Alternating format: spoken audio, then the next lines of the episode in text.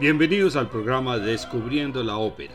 Soy Guillermo Zamudio y los estaré acompañando desde ahora. Este es un programa de la emisora de la Universidad del Quindío, la UFM Stereo.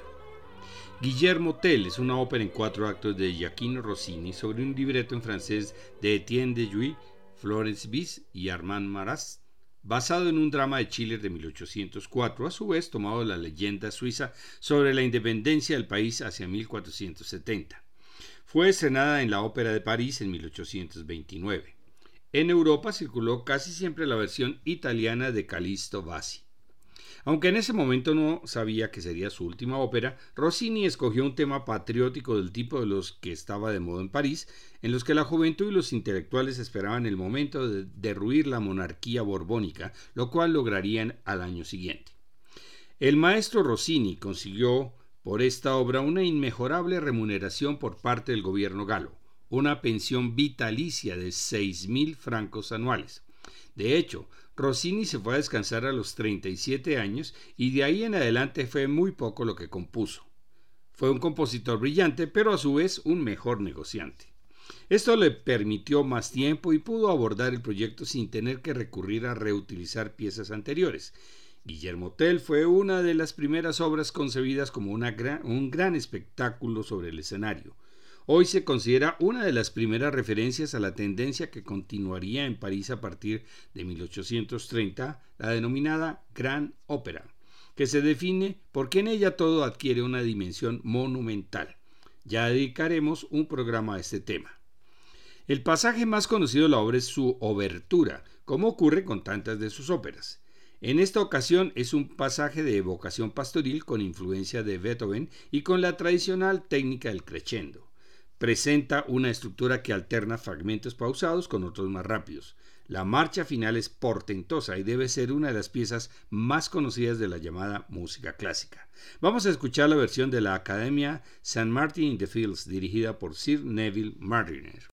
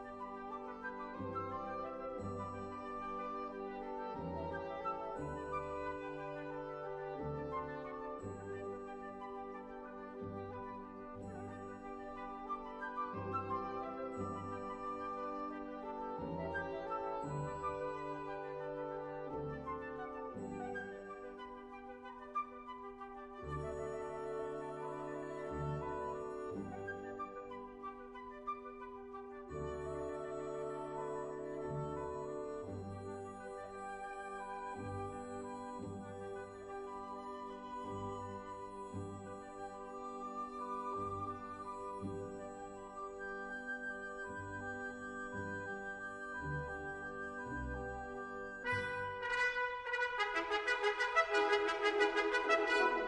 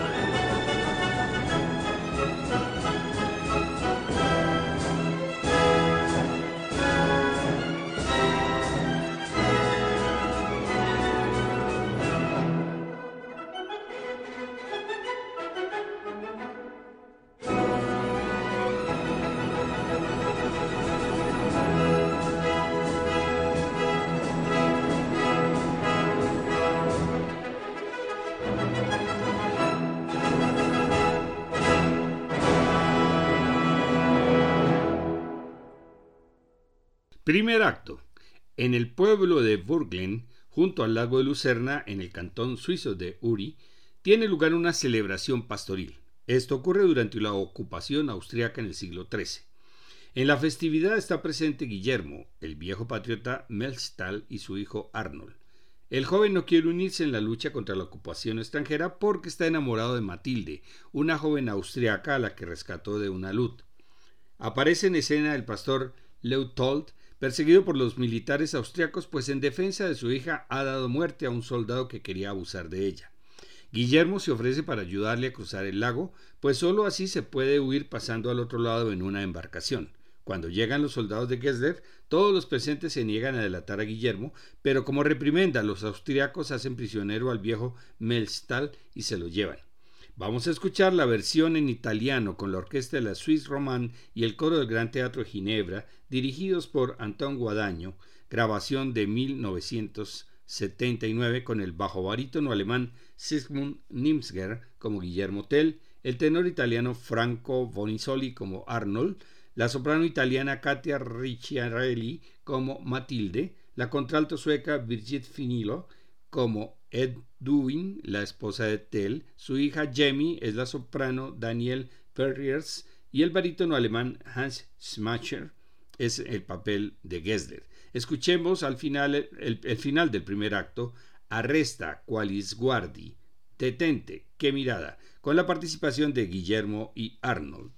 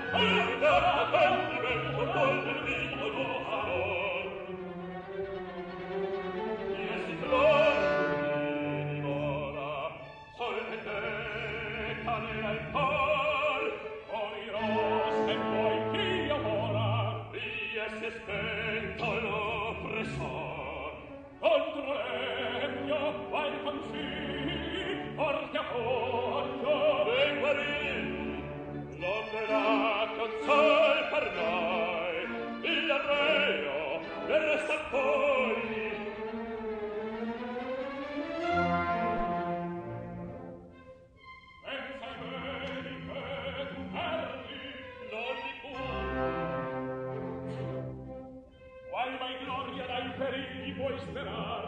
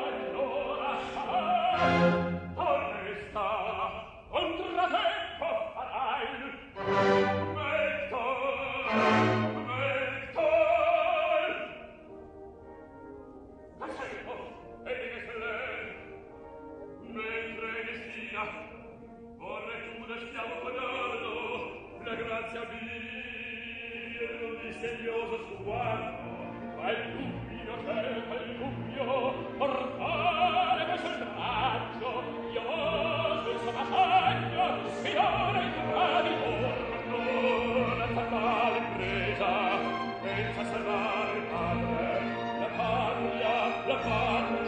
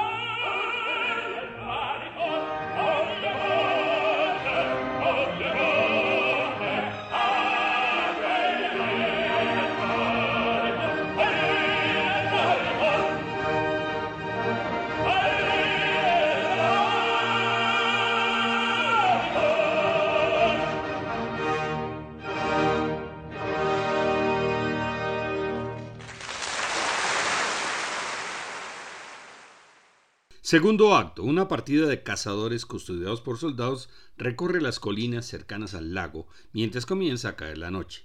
También hay damas en el grupo y una de ellas es Matilde, la amada de Arnold, quien se queda disimuladamente atrás porque cree haber visto a Arnold. En efecto, se encuentran y se confiesan su amor mutuo. Se juran fidelidad. Acuerdan casarse en una capilla al día siguiente y Matilde se va al escuchar venir a alguien. Son Guillermo y Walter, quienes insisten en Arnold para que se una a la rebelión, pero él sigue contrario. Pero todo cambia cuando sus amigos le tienen que explicar que su padre ha muerto después de ser torturado por orden de Gessler. Arnold clama ahora venganza y decide suspender el matrimonio y unirse a la causa. La independencia o la muerte es su juramento. El cónclave se completa con la llegada de los delegados de otros cantones y la lucha por la independencia está en marcha. Escuchemos del segundo acto Selva opaca, deserta burguera, Selva oscura, montes desiertos, en la voz de Matilde. Y el final del acto, Edunque veró, así que es verdad, con Arnold, Guillermo y Walter.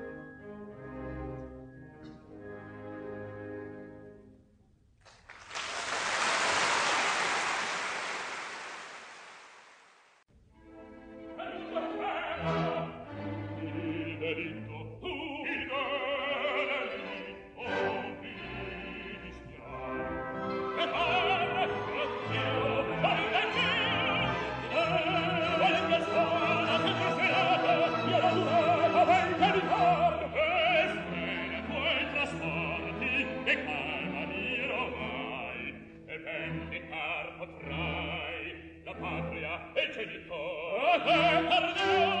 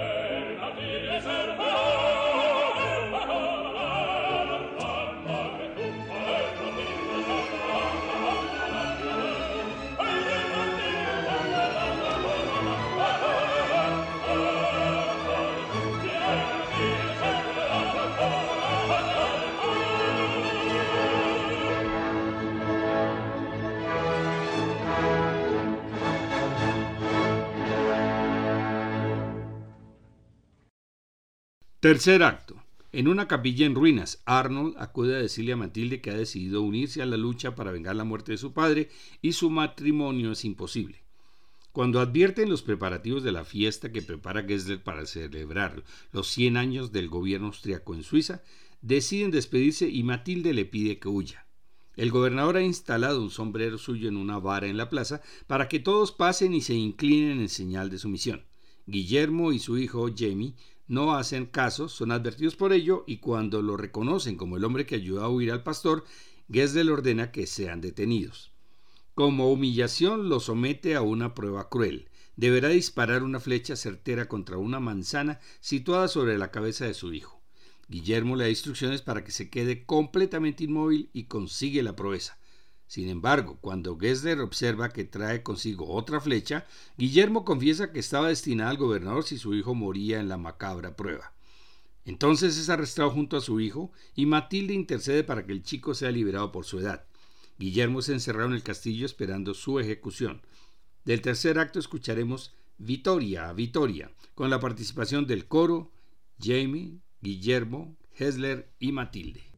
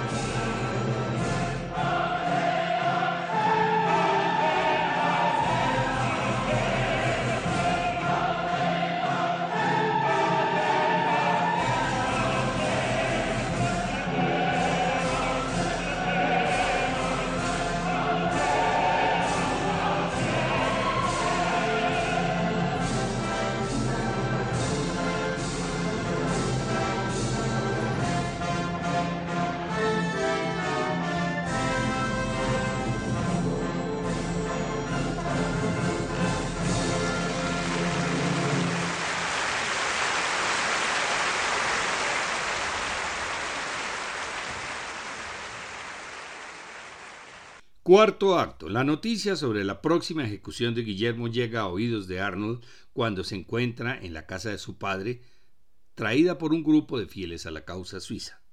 Arnold les muestra, el, les muestra el depósito de armas que su padre y Tell habían conseguido juntar y eso levanta el espíritu de combate del grupo quienes organizan una partida para liberar a Guillermo en el castillo. Del comienzo de este cuarto acto vamos a escuchar al tenor peruano Juan Diego Flores en francés y al coro y orquesta de la Academia Nacional de Santa Cecilia dirigidos por Roberto Abado.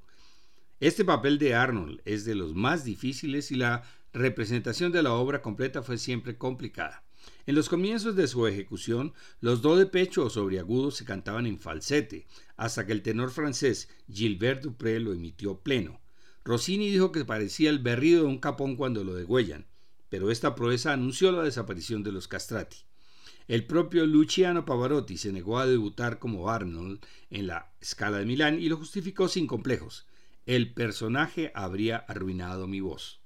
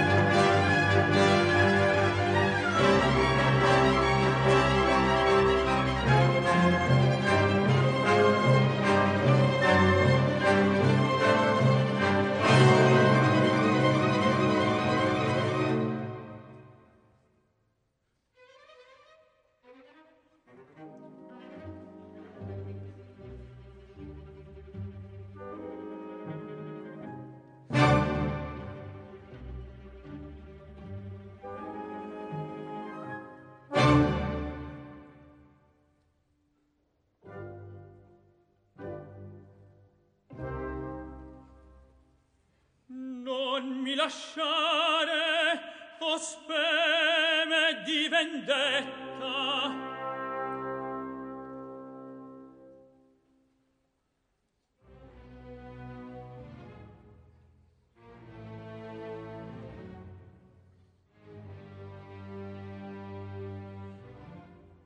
Guglielmo e fracatene ed impaziente io di pugnare all'istante affretto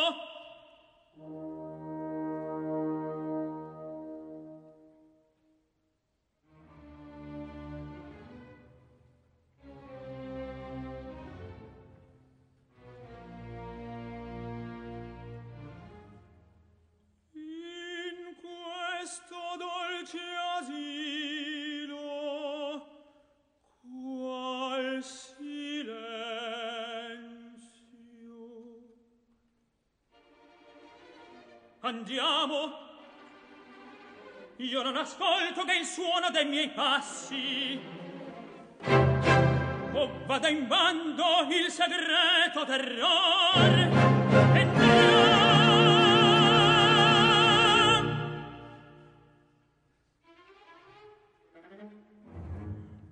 Oddio, sul limitar malgrado mio m'arresto.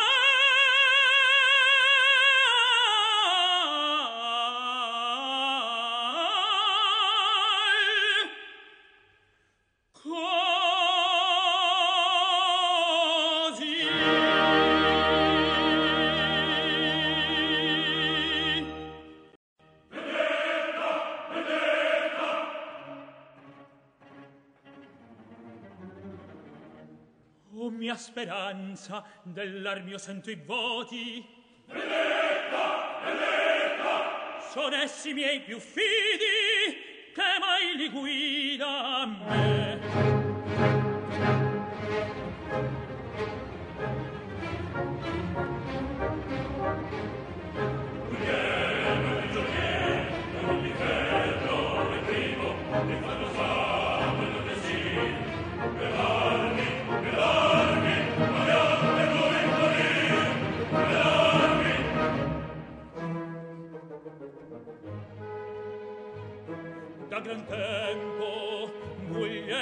Padre questa speme nutrivano intera dove sta la deserta riviera lancia spade nascose vi son. Andatevi ad armare andatevi ad armare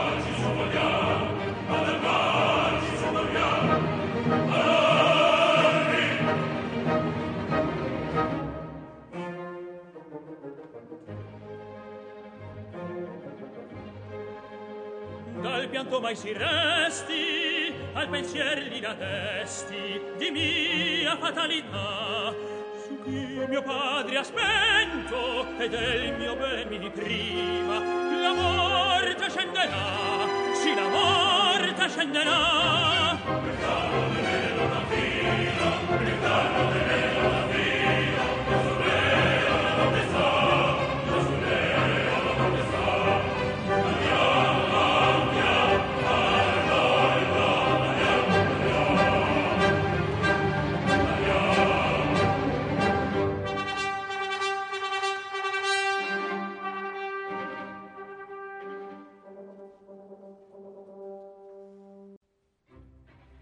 corriam, vogliam, sapreti lo scempio del vile che su noi triunfò, si vedetta dell'empio facciamo, il sentiero a ti darvi saprò, il sentiero a ti darvi saprò,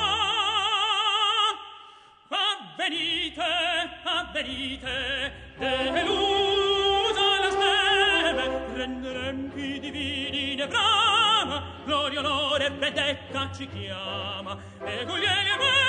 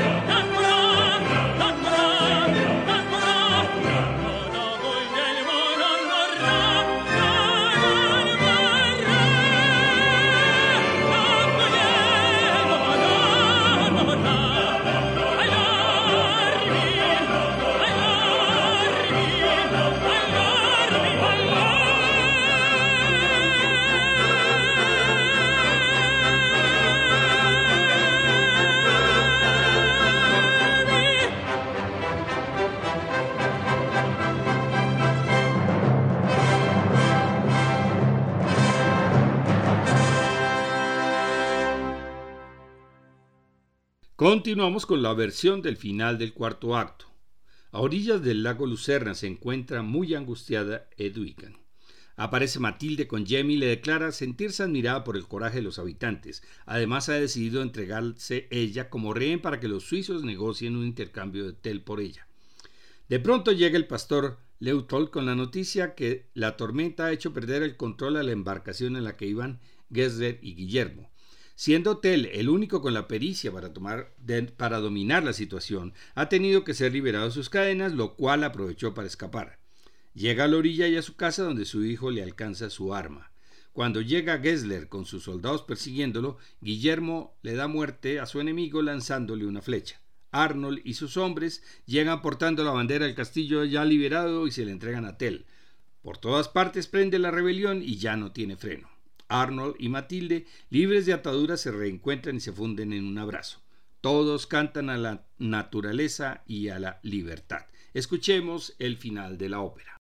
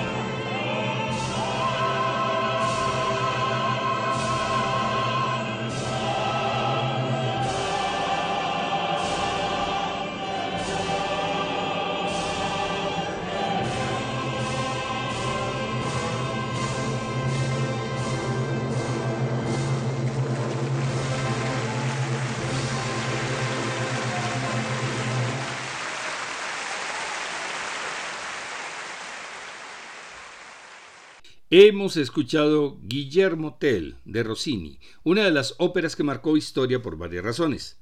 Comienzo de la gran ópera francesa y la última de Giacchino Rossini, así como el primer do sobreagudo o de pecho que se dio pleno, tal como se canta hoy en día. En el próximo programa escucharemos óperas serias no muy conocidas de Vincenzo Bellini. Les esperamos. Todos estos programas se pueden encontrar en la página descubriendolamusica.co para que puedan escucharlos cuando quieran. Les esperamos.